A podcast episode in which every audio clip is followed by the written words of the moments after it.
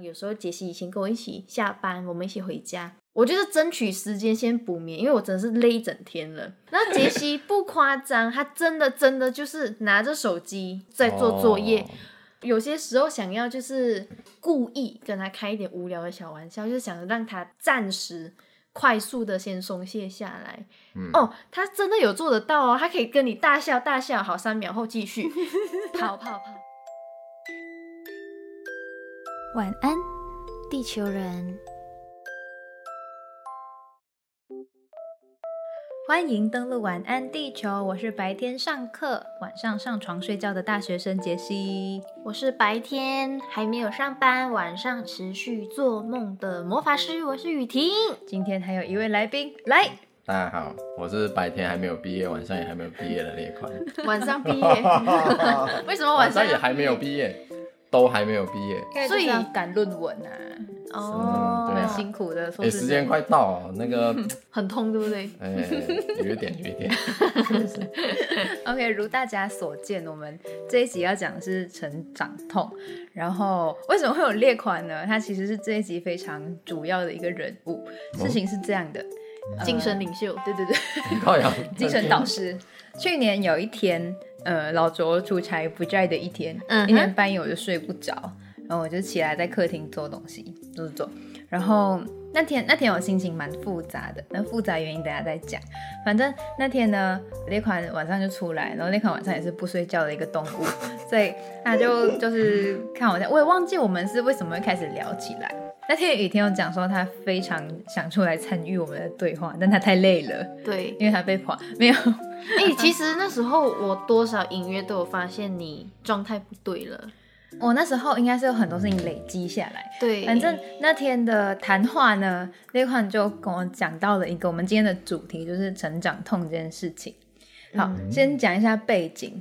我一直以来是大二到大三这一两年来，都是属于蛮紧绷的一个状态，攻读也很多，校外实习也找了一些。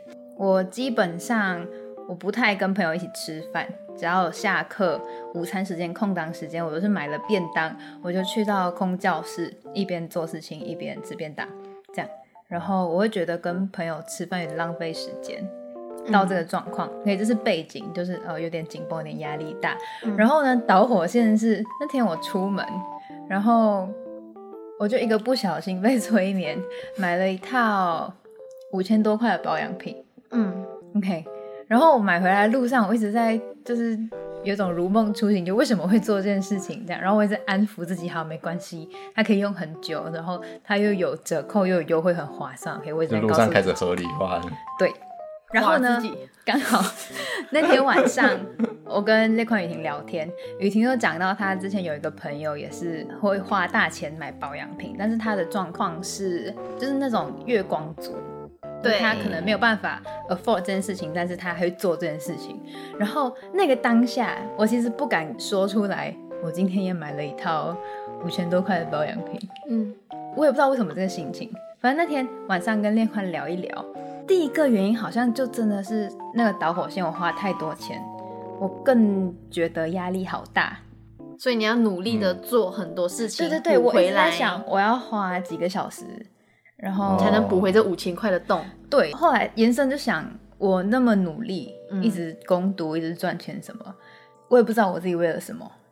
我家里也没有哦要我自己付学费、自己付生活费什么，但我就是原本是想要减轻家里的负担，但后来变成，呃，好像对于赚钱这件事情是一个一个着了魔的过程。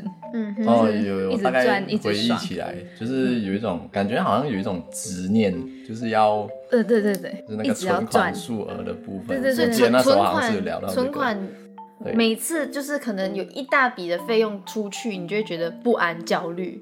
我觉得我反而是一直想要看到它一直增加。哎，是对，是它就是相反的，就是没有在增加，我就或者是我比较直接的感觉就是花了钱之后，我就会焦虑，嗯，这样。你们有过这种状况吗？我很常是没有钱，所以 没有机 会我的花大钱，焦虑，对、我的状况跟杰西相似，但又不完全相同。我在大学期间，我在刚来台湾念大学的一年多，快到两年的时间，我都在马来西亚工作、工作、工作，存钱、存钱。因为我非常清楚，我是从零开始，我家里没有准备任何一个教育基金让我来台湾念书，所以我是没有一分一毫。我的焦虑其实是很清楚的感觉到，我怎么努力工作都存很慢。我刚来台湾的时候，我比较常会发现到，我不敢花钱大于嗯，你的这种焦虑。那我一开始也这样，对，我不敢花钱。那份便当吃两餐。对我有一次我记得很丢脸哦，我大一的时候，那款应该还记得。我大一的时候，那时候我家里突然间打电话说家里又出现某些财务状况，嗯然后我很很紧张，我又想哭了。然后那时候我们在学校的某一个食堂，然后我就跟列宽讲，我现在邮局好也不怕大家知道，那时候邮局只剩三三四百块，嗯，我不知道我还有几个礼拜的时间我才要飞回马来西亚，那我要怎么过？嗯哦三四百块怎么过？然后列宽那时候身上就他也没提款，他身上就只有一张五百块，他就拿出来，你先拿去。他讲你先至少先过这几天再讲。对，然后那时候是我第一次很觉得说我真的是被现实追着，就觉得说嗯。为什么我我不想长大，为什么我还被逼着一定要长大这种？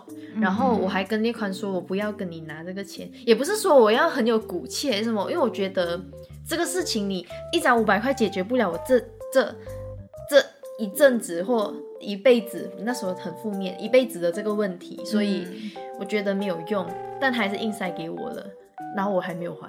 OK，今天这笔账记起来我了。高了，喂，我有，我后来也对你很我知道，我知道，有有有有有。嗯那款你有你有过类似这样子的？其实我还好，因为我记得我后来想起来了，就是那天稍微有聊到是，就你跟我讲这件事情的时候，嗯，我那时候的回应是说，我可能很难就是同理这件事情，因为嗯我记得我那时候应该是有类似讲到说，每个人可能罩门不太一样，嗯那我的罩门就刚好没有很在金钱或者是消费这一块，所以我就觉得就是我很难去揣摩你当时候的心境。我也有可能有其他的方面也是会遇到这种撞墙的状况。现阶段对我来讲，钱真的是够用就好。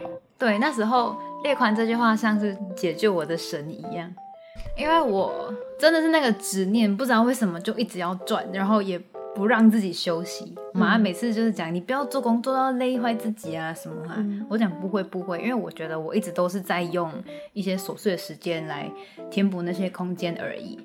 但是回过头来，我发现那些时间不工作，我其实也可以有其他的收获，比如我跟朋友吃个饭，联络个感情，或者是我可能看一些哦，放。松心情的剧，对对对，或者是我学习一些哦，比如我想要我学韩文，嗯，更花一些时间去做那些事情都好，而不是只是把所有的东西都用时薪来计算。我觉得我嗯那时候真的困在这个、这个思考里面然后第二件事情就是，我那时候花了那个钱嘛，我也觉得很奇怪是，我好我都那么努力赚了，为什么我花那个钱我会觉得那么愧疚？嗯，就是花了也不会觉得开心，就反而觉得对不起自己。我现在回想，嗯我在那一天晚餐聊起那个朋友，其实那是同事，嗯是那时候的同事，聊起他买那些东西的状况，我觉得他的花钱跟他的金钱观、他的理财规划跟你不同，你不会只出不进，哦，他是只出不进。他不需要负担家用，他不需要负担生活费，他不需要负担什么什么什么的，他只需要花在自己身上。嗯哼。他可以一直做美甲，就是他他会想，哎、你看我又换鞋了，哎、你看我这个，你看我染了这个头发，然后我就问他，那时候我问他，我也讲，哎、这个头发颜色很好看，你这样子做多少钱？了解一下嘛。嗯。他就讲七千块，我就嗯。那他薪水后来他也直接让我知道，因为反正就是他需要请教我，就是怎么去谈考核啊、谈加薪啊，就请教我，然后我就跟他分享嘛，让我以为他的薪资颇高，嗯他才可以做出这样子的消费，嗯这样子的种种的，就是买这些奢侈品啊什么什么的。但他一直强调，我都靠自己，我没有靠家里。但他他就说。他过去在大学期间的时候，哦，没有啊，我就是我所有的出国要去旅行啊，什么我都是靠自己。那我讲，那你的房租嘞？哦，家里帮我给，学费哦，家里帮我给。对，所以我那时候跟你们分享这件事情，是因为他用了很贵很贵的专柜的保养品，然后他一组也买很贵，嗯，然后他不是说一组买了像你这样。还有很多很多小小的，呃，柜姐说你，哎，我送一送你这个啊，那再送你，可能你其实拥有的是一个八千多块价值的东西，嗯，但他不是，他是可能就买了一罐东西，就这个价格，哦，两罐东西就这样这样的价格，然后他可能就用了快半年不到，他就要再买新的，哦，然后他可能用了，他的脸就很糟，然后他要花大钱去看中医调理，哦，你知道吗？所以我觉得我那时候可能没有讲的很细，所以那时候。当然，可能你只听了一点就觉得啊，我刚好惨了，我也是这样的人，对这种感觉。其实我没有要批判，批判这个行为等于不好，嗯，没有。那你你也可以批判，那雨晴为什么你像两两万块一把吉他你买得下手？嗯嗯，对啊，我觉得是同理，只是我觉得我那时候是他很常会在喊，我没钱了，嗯，我很烦，我很烦。那我觉得你没钱，你很烦，那你想办法解决。调整也好，你不要烦我，主要是你不要靠背这样。对，所以我那时候跟你们分享的点其实是这些。我有察觉到那时候的杰西自己在经历一种碰撞跟撞墙期。我不知道你有没有知道，就是你对外或者是你跟人家聊天，其实你整个人紧绷。那时候我想方设法要做的事情，就是让你不那么紧绷。不，不管在之前的实习也好啊，然后我们在家里的事情，但是家里的事情也没什么啦。那时候还没有开启玩 Switch 之旅，所以你还没有舒压，你知道吗？对，所以那时候我有偶尔私下跟列宽讲，我觉得今天杰西状态不对，因为我觉得今天杰西怪怪的，因为我觉得杰西好像压力很大。然后在回家的路上，有时候杰西以前跟我一起下班，我们一起回家。我就是争取时间先补眠，因为我真的是累一整天了。那杰西不夸张哦，谁的电话？快 蛋，是我的。那杰西不夸张，他真的真的就是拿着手机在做第三、第四份的小小外快，或者是在做作业。我真的觉得他没有在停，所以他整个人就是一直在跑。跑跑跑跑，那我有有些时候想要就是故意跟他开一点无聊的小玩笑，就是想让他暂时快速的先松懈下来。哦，他真的有做得到哦，他可以跟你大笑大笑，好，三秒后继续跑跑跑。因为我真的完全全程参与你的撞墙期，我觉得如果我参与你跟列宽那天大半夜的成长痛的聊聊的那个状况的话。可能会变成你没有办法太多是你讲。哦，我会忍不住一直用一个娘亲关心的角度跟切角去讲给你听，所以我觉得我不在也好。哦，然后我可能就不会讲话了。那你今天就自己就不用上，对对，我自己可以拜拜。我那时候有偶尔听到，就是有一点点鼻音很重，嗯，然后当然你没有大哭什么什么的，然后我有跟列款确认，杰西是大哭吗？其实蛮大的。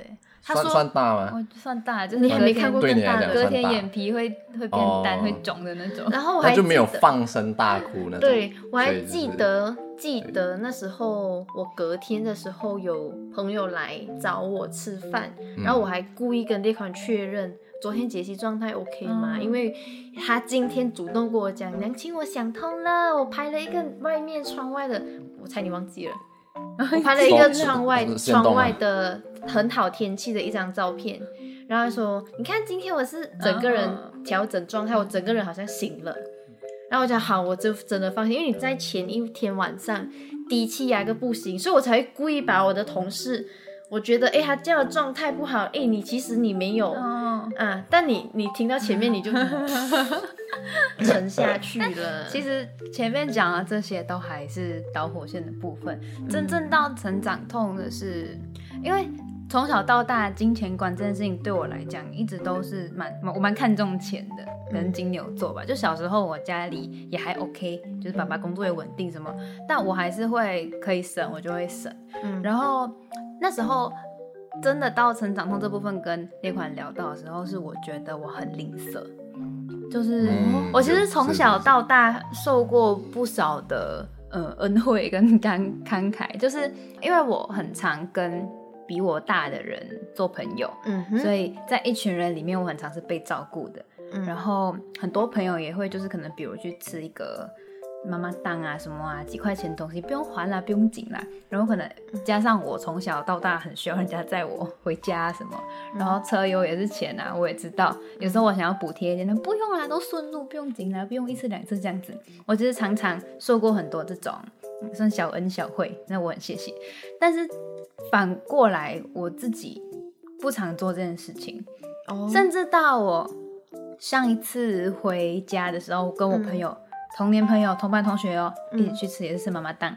然后我的观念里面，我就很自然的认为，就是你付你的那一餐，我付我的这一餐没有问题嘛，这样。对，然后去到康德，我就在找钱，他就直接一我的先给。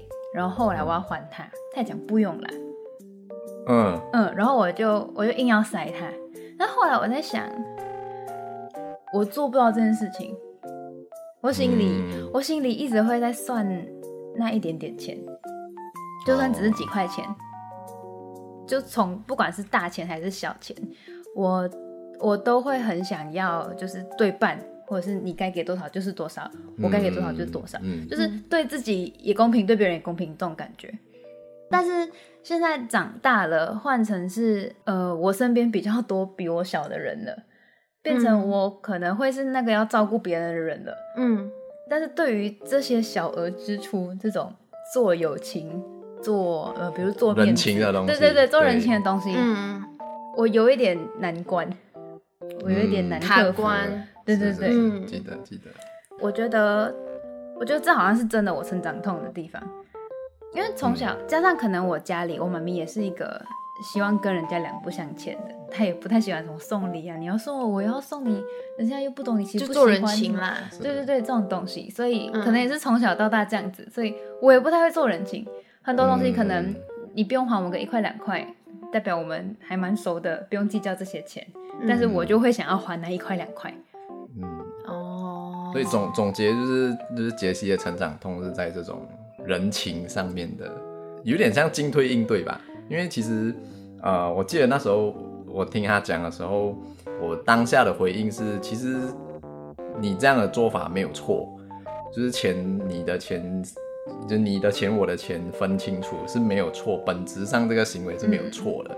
但是偏偏有时候，呃，实际上的情况或者是这个社会就不是这样子运作，嗯，所以所谓的人情可能就是经常会有，哎、你欠我，我欠你，然后嗯啊、呃你帮我，我帮你的这种情况，所以这些东西是可能比较比较难用你过去处理的这种常理去面对的，所以就是可能会有这种挣扎。像我记得那时候我是讲说，像我自己可能有时候纯可能纯粹是 可能纯粹是我自己懒，就可能那几毛钱或者那几块钱我就不想算。有时候很多这种情况下，对我来讲可能就是一个顺水人情，哦，他就是顺便去的，或者是说，哎、我觉得今天的情况，呃，可能受就是对方比我更需要某某一些东西，哦，那我可能没有那么需要，我就可以让，诸如此类的。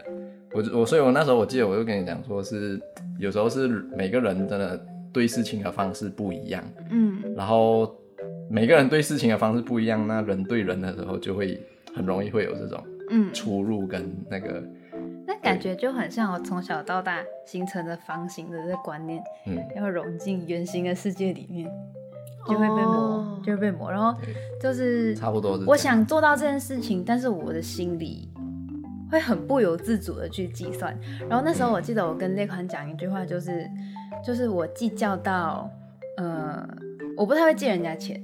特别是大笔的钱，我之前听过我朋友借，就是他室友什么大笔的钱，你怎么可以？我绝对不会借。但是我就跟聂宽讲，假如有一天你或者雨婷就是急需钱的话，我不敢保证我一定会借你们。嗯，就是我相信你们的人，我相信你们不会跑，我相信你们不会骗我的钱，嗯嗯嗯我很相信我们的感情跟你们的人品。嗯但是这是一回事，我不一定真的过得来我心里那一关，把钱拿出来。哦，嗯嗯嗯嗯，就是就是我讲完了之后，我同时又对我自己这样子的想法跟心里的的观念对感到有点失望，就是哦我为什么这样？哦。我刚刚听到杰西下一个小结论，就是他从小是方形的观念，但是还要融入圆形的社会这件事情。因为我跟你的从小被受教育或者是被教导灌输的是相反的。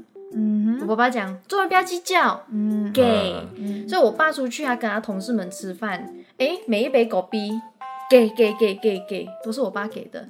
你还记得你跟列宽在上一次、来我们家，你死都要塞钱。对 对对，我爸就说，你如果跟杰西、列宽拿钱，我会生气。我爸是这种人，我妈是这种人，所以很常就会变成说，我也很习惯。我当然不是慷慨到什么钱我都出，因为我没有这个能力。嗯但如果我有这个能力，坦白讲，嗯我有时候会很随便。嗯，对啊，就像我嗯大一的时候，很常去你们家蹭吃蹭喝。然后我就会随便算，嗯我没有真的拿单子。嗯，嗯、洋葱，哎我会哦，我知道你会，但我不介意、啊。但我我就是这种人，所以我就想说，我想我想要学，我想要改变，但是我心里还在还在就是卡关着。我觉得还好，因为你这种做法，刚刚列宽说你本质上其实没有错，所以就变成说，哎，你给我算，哎，鸡蛋一颗一颗怎样多少钱，我们都不会觉得怎样，因为嗯。合理，嗯。这是合理的事情。嗯，像有时候你也会说，哎呀，一颗东西不用算啦，你有在学，对，我这件事情是有意识的，嗯。我有意识地在告诉我自己做这件事情。就好像那天我跟雨婷有先浅聊这个主题，对。然后我跟她讲，她之前有一次他银行卡被盗，对，然后刷了蛮多钱的，然后现在正在处理那笔钱就不能动，然后我也我也不知道银行里面到底多少钱这样，然后我就跟雨婷讲，如果你真的不够用的话，你跟我讲，我可以帮你。我跟你说，我当下真的有被吓到，但我是有意识做这件事情，因为我想要我想要改变。你那时候在我，呃，我记得应该是去年底，我就前期挺前情提要说，我有可能想离职，嗯但我好怕、啊，我其实没有在怕活没办法交房租，活不下去，我纯粹怕什么，我其实不知道。哦但如果大家想知道，去听职场 PUA 那一集。对，那我那时候在怕什么？那款可能也跟我说了很多，爸爸妈妈也听我说了很多，然后那时候我就跟杰西看从头到尾都有在参与我的心心境怎么去变化。那杰西也说了一句话：“你就离职啊，如果你真的没有钱，我可以暂时借你一点。”然后他讲出那句话的时候，我内心真的是噔噔看着他，因为他不是这种人。当然，我也不是说你吝啬，我就不跟你当好朋友，没有，因为我清楚知道你是你对钱这件事情你是非常谨慎、过度谨慎。执念，对执，念坦白讲，坦白讲，我也是吝啬。坦白讲，我也是对钱有过度执念，但我的过度执念是因为我知道每一分每一毫得来不易，嗯，对，所以我会小心处理它。但是，但是我也是一个很奇怪的人，只要有人好朋友跟我说：“哎、雨婷，我真的很急，你可以借我两万块吗？”嗯嗯然后我之前有一次经历，就是那时候我才刚工作不久，刚开始大学毕业后没有存款，到开始慢慢有一点点存款，好，那一点点也只有几万块。然后朋友就来说：“哎，雨婷，可以先借我一万块吗？两万还是两万可以吗？不然一万也可以。然后我就看了一下，如果我借了他两万，我就是可能剩三四万，那我还下个月要交房租要吃饭，当然有薪水会进来。那我如果我借他一万可能会比较好，那我先借他一万。嗯然后我也没有想太多，因为他真的太急了，我就想说好，我先借。然后我也没有想说他到底该怎么还我，当然我也会紧张，可是我觉得救人比较重要。轻重缓急啊，对对对，当然嗯要急什么，呃你什么时候还我钱嗯什么，这个东西我会在想。但那那个状况，它有一个延伸的小小的隐忧，因为那个钱是她男朋友需要的。嗯然后她男朋友有一些小小的背景，对，所以哦我那时候坦白说，你说我会犹豫吗？会，嗯但我觉得如果我不借他，他们真的没办法了。嗯嗯，对，所以我之前很常会遇到，我也跟我自己讲，做人不要太好。你看我小时候有一次，这跟成长痛我觉得有一点点相似的经历，就是我太常当烂好人。哦哦，对，这跟钱没有什么关系。我太常当烂好人，然后烂好人的程度到，我觉得我对你好，我对你好，我对你好，但你们转过头就讲我是坏人。嗯，我还记得有一次六年级，那时候我刚搬到吉隆坡，我不会搭公车，我也不太会熟悉从学校走回家的路。然后那时候我是班长，然后我班上有一个同学脚断，real 脚断，然后就是拄着拐杖，嗯然后他是用那种你不晓得有没有懂那种小朋友书包是要用拉有轮子的，呃，超重就，跟行李箱差不多。超重，大概二十公斤左右吧。然后我就带着他的他的书包，跟我的书包，跟他的小书包，跟我的小书包，我还扶着他，扶他回家，因为他的家在学校不远处，然后没有人可以接他。然后他就问我可不可以帮他送送他的书包回家，然后我就讲，哦好啊，然后我也没有想我放学后怎么回家哦，没有管哦哦。那、回到家以后呢，我再跑回学校呢，我的校车跑掉了。哦，然后因为我也不熟附近嘛，那我回到学校的时候也很晚了，没什么人了。我打电话去公共电话亭呢，发现到公共电话亭坏掉，嗯，那我又不知道该怎么求助老师，所以我就只好怎样自己走回家。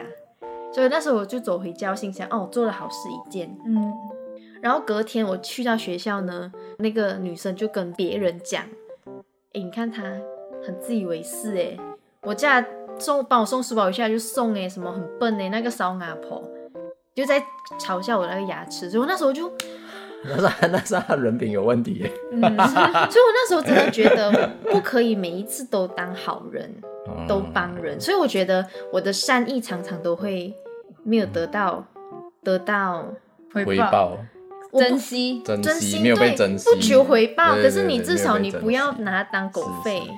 我们刚好相反诶，我在学习如何变更好，你在学习如何、呃熟一对自己更好。对对对，对。那款呢，你有没有成长成痛。的？长痛？长高脚很痛，我那个对我成长痛的部分，可能跟你们比较感觉会离题。你是生理上们今天先的，先到这里。你是生理上的回痛吗？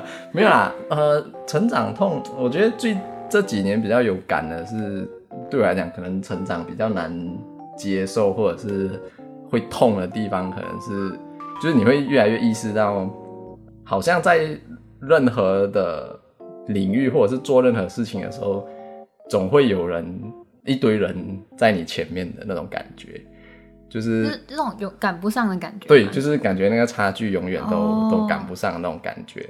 我觉得这几年呃比较明显的是这个，或者是说还有另外一个可能就是当你意识到说，呃，也越来越多事情是呃在你的控制之外的这种感觉。我觉得这款讲这个，我会想到最近的 AI 很猖狂，然后 就是有这个感觉，就是是怕被取代。或者是怕追不上一些嗯时代的眼镜。我今天看到一句话，其实你不用担心你会被 AI 取代，因为你在被 AI 取代之前，你会先被人取代。嗯，这款想讲的这个，我觉得也是我们不管是呃已经出社会了，或者是即将出社会，或是还在学校的人，都会面临的一个成长痛是，嗯，小时候在学校比成绩、比嗯操行、比参加比赛，好像都还好。不会那么紧张焦虑，可能也因为我家里没有给我很大的压力啦，搞不好真的有同学是家里很大压力的，会很害怕。嗯，但是现在出了社会以后，会觉得没有人逼你，但是你自己就会开始害怕起来。嗯，隐形的压力啊，嗯。我我大概能够理解那款刚刚那款提了两点，第一点就是你总觉得追不上前面的人，对，嗯就算你不知道前面有谁，嗯我这个感觉其实我蛮强烈的。那时候是我高三一毕业的时候，二十岁才选择念大学。嗯然后我那时候觉得我身边所有人，几乎所有人都往学校去了，嗯只有我一个人在工作、打工、工作、打工。所以我有一次在帮小朋友洗碗的时候，然后我就听到有家长上门，然后他们来骂，他们就讲说为什么小孩子的功课没有做好就给他们回家，什么什么，就啪啪啪啪啪，然后我就帮他们洗碗，就是做善后了。然后我当下觉得他可能不针不只是针对我这个郑老师，嗯这部分一下没有啦，郑老你师自己讲的哦。那可是我觉得我已经很用心做很多事情了。那你小朋友他没有做好一些事情，或者是他功课做不完，你你作为家长你要陪呀、嗯，那关我屁事？呃没有了，那关一一点点。嗯然后我那时候回家路上，当然还有遇到一些就是当天的教学上的挫折，所以我那时候就回家路上，我就觉得我真的有，坦白讲，我忏悔，我内心的小黑暗就有出现。我就讲，凭什么每个人都可以念书，我不能？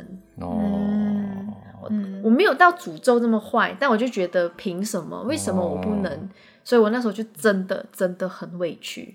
啊然后身边朋友可能我们聚会什么的时候就会聊，哎、我那个我这这个线怎样怎样、嗯哦，我这个可能这学期哦我选课很少，什么哦，哎、我这学期我呃我几月几月就会回来马来西亚了，可以跟你们聚会什么。其实我当下开心可以聚会，但我当下其实是又有抗拒，出现抗拒。因为我们在出现在聚会上，大家会问：哎，你读什么科系？嗯哦，你这个很棒。哎，你读什么？哦，你还没有开学。哦，你要开学啊。哎，你呢？我不知道。嗯对我那时候那两年，当我知道我确定已经被学校录取的时候，我可能我可以很光明正大跟他说我要去念大学了的之前呢，我都一直回人家我不知道，我不知道。那人家就会问、你，这样你前途怎么办？你这样怎么办？怎么办？然后我就讲我不知道，我不知道。所以我那时候就真的觉得我自己是蛮没有用的人。其实现在我濒临就是毕业之际，嗯。真的有人问我要做什么，嗯，做。哎没有啦，喂，突然间歪楼。跳动其，实讲真的，我不知道哎、你问我真的想做广告吗？好像，还好。嗯，你问我想做媒体、做编辑、做什么，还好。就都可以。嗯，就是还呃不知道换一个比较好的讲法，就是都可以试试看呐、那你问我嗯下一份工作要找什么？你下一份工作要找什么？我也不知道。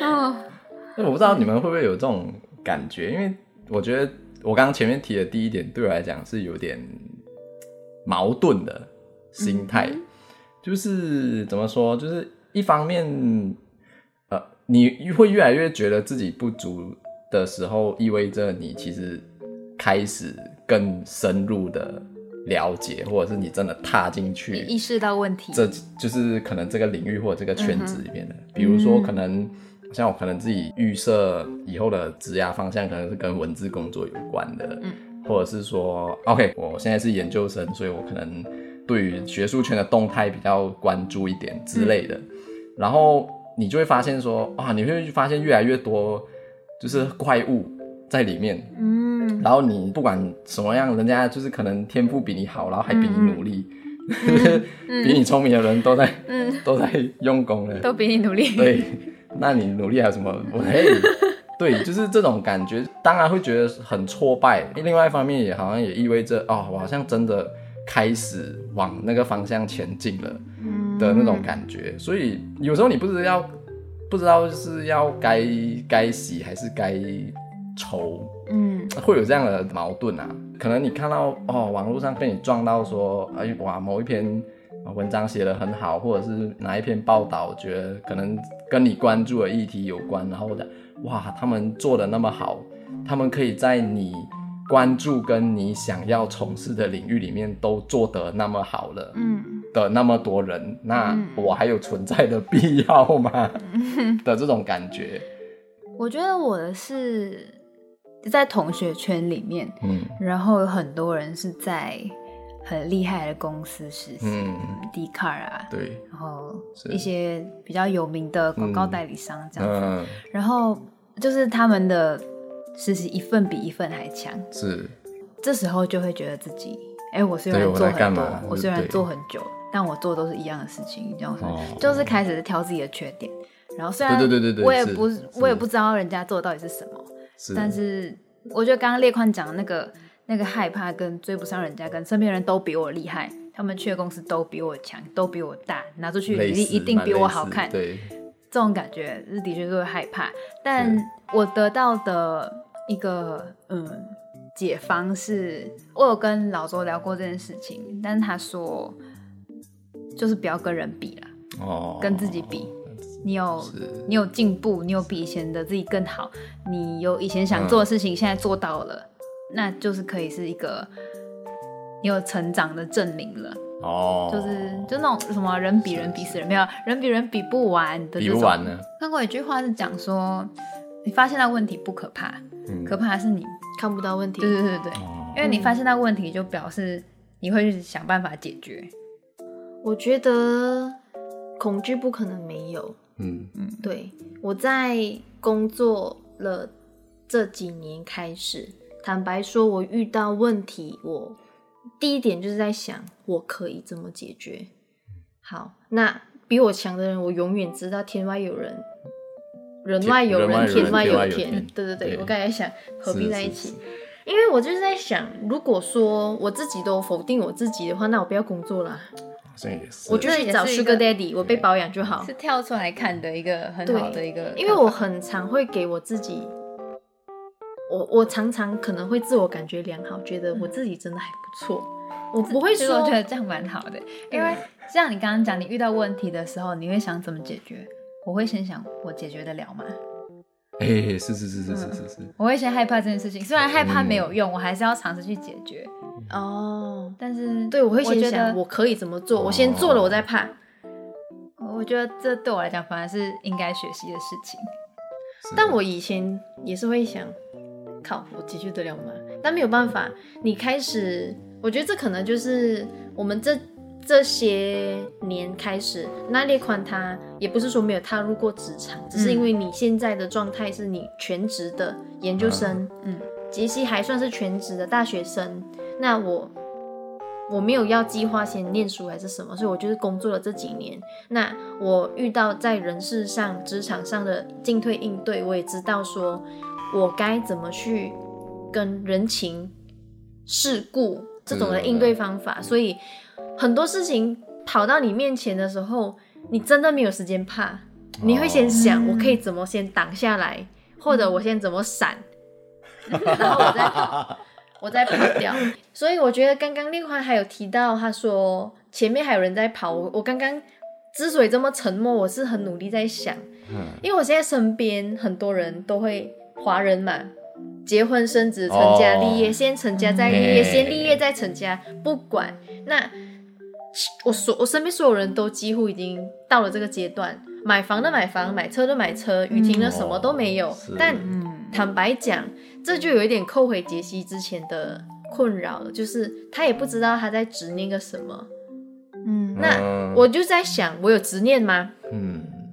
我会觉得我想买房子，我想靠我自己的方式为我自己争取一个家，因为我从小到大，OK，我也 TMI 给大家听，我们没有买到房子，嗯所以我们到现在房子还是租的，所以我觉得租房子这件事情对我来讲会是一个不安全感的其中一个原因。源。对，但我没有那个执念呢，我没有一定一定一定要住大房子，我没有一定一定要买什么好车啊、结婚啊、什么什么什么什么，没有，所以我觉得我也算是某一种钱够用就好的嗯。一嗯派，所以前面有很多人在跑，我不知道谁在跑，然后我也在往我的方向在往前跑的时候，其实我很多时候我在跟列宽聊，他可能他撞墙了，他感到困扰了，或者什么时候，我会觉得我我是我反正是充满希望的，哦，因为我没有在跟前面的人比赛，我们不是在同一个比赛，我们在同一条路跑，但我觉得我跑我的，他们跑他们的，不用追他们，不用追啊，不对，所以那宽会觉得他或多或少有一些同才压力也好，或者是社会期待的这种眼光也好。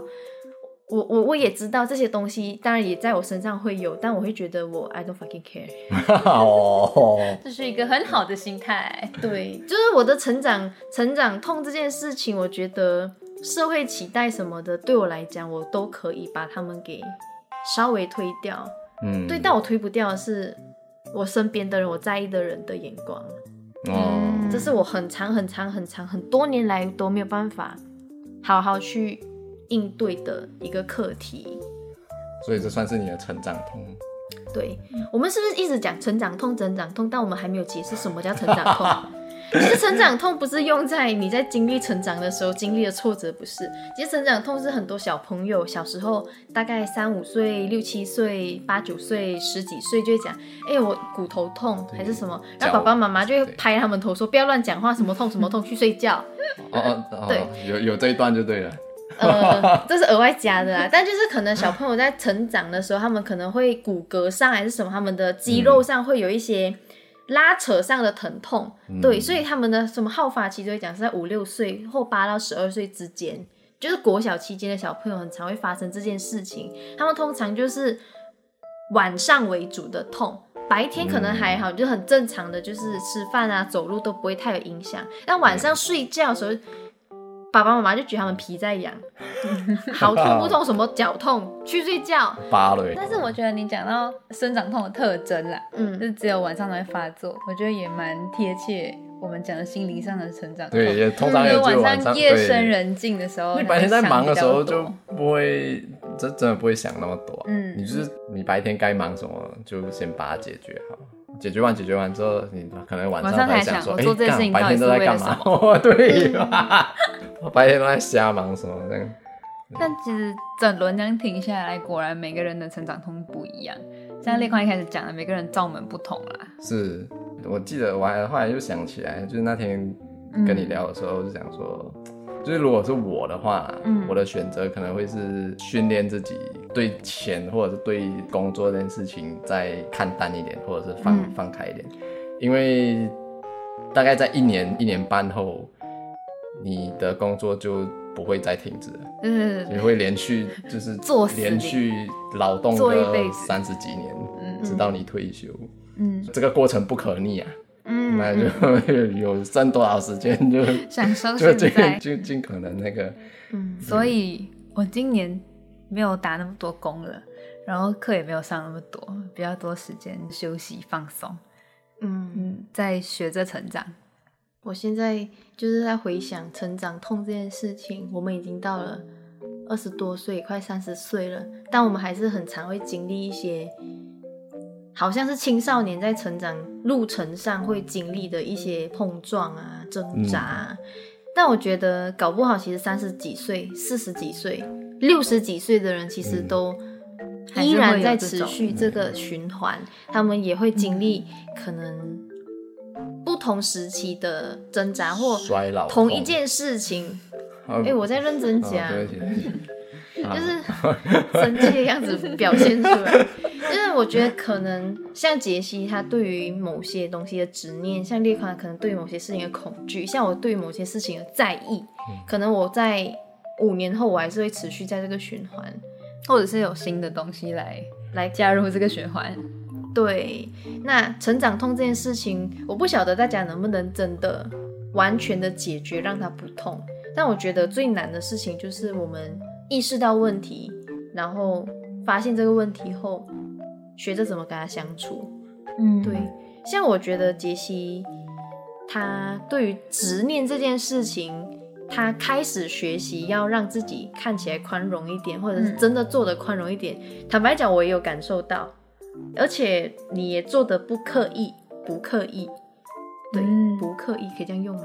就是他，啊他不是说，啊哎、我我要这样子做，我有意识了，就不会太然后我做给用力你看，啊感觉。对，你也发自真心的觉得我可以这样子做，嗯。对，但我觉得，我觉得你也不用真的很很勉强自己说我要变得从零变得一百一百趴，一定要变这样子。你还是你啊，嗯。那款也是，就是你在你的这条人生道路上，你前面看到人，后面也看到人，但我觉得你不用觉得这就是要跟他们在同一个终点这样子竞争去跑，因为你这样子这样往前跑了以后，你会发现到，搞不好其实人家根本也在他们自己的回圈里，自己也跑不出来。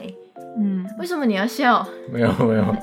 没有，我想到那个画面其实蛮，嗯，对啊，就是我很认真在结尾。我知道，对，我想生气了。好，那让他们去生气。反正我觉得总结就是，在成为大人这个过程中，我觉得很多挣扎跟一些心理上面的疼痛，应该是嗯没有办法完全被解决或者避免，或者真的是让它消失不见的。但是我们学着跟它共处，然后学着让自己进步，让自己多少好受一点，或者是可能又有新的问题会进来，就一直在这个过程中学会长大。嗯，我觉得这应该是成长痛带给我们的意义。对，好那大家可能在等我们唱歌，我们今天不唱歌，因为我们讲太久了，所以你们想听唱歌的话，请关注我们的 IG。在 IG 上搜“晚安地球人晚安雨婷，晚安列宽，晚安杰西，晚安雨婷。那你”，晚安雨婷，晚安杰西，晚安列宽，晚安地球人。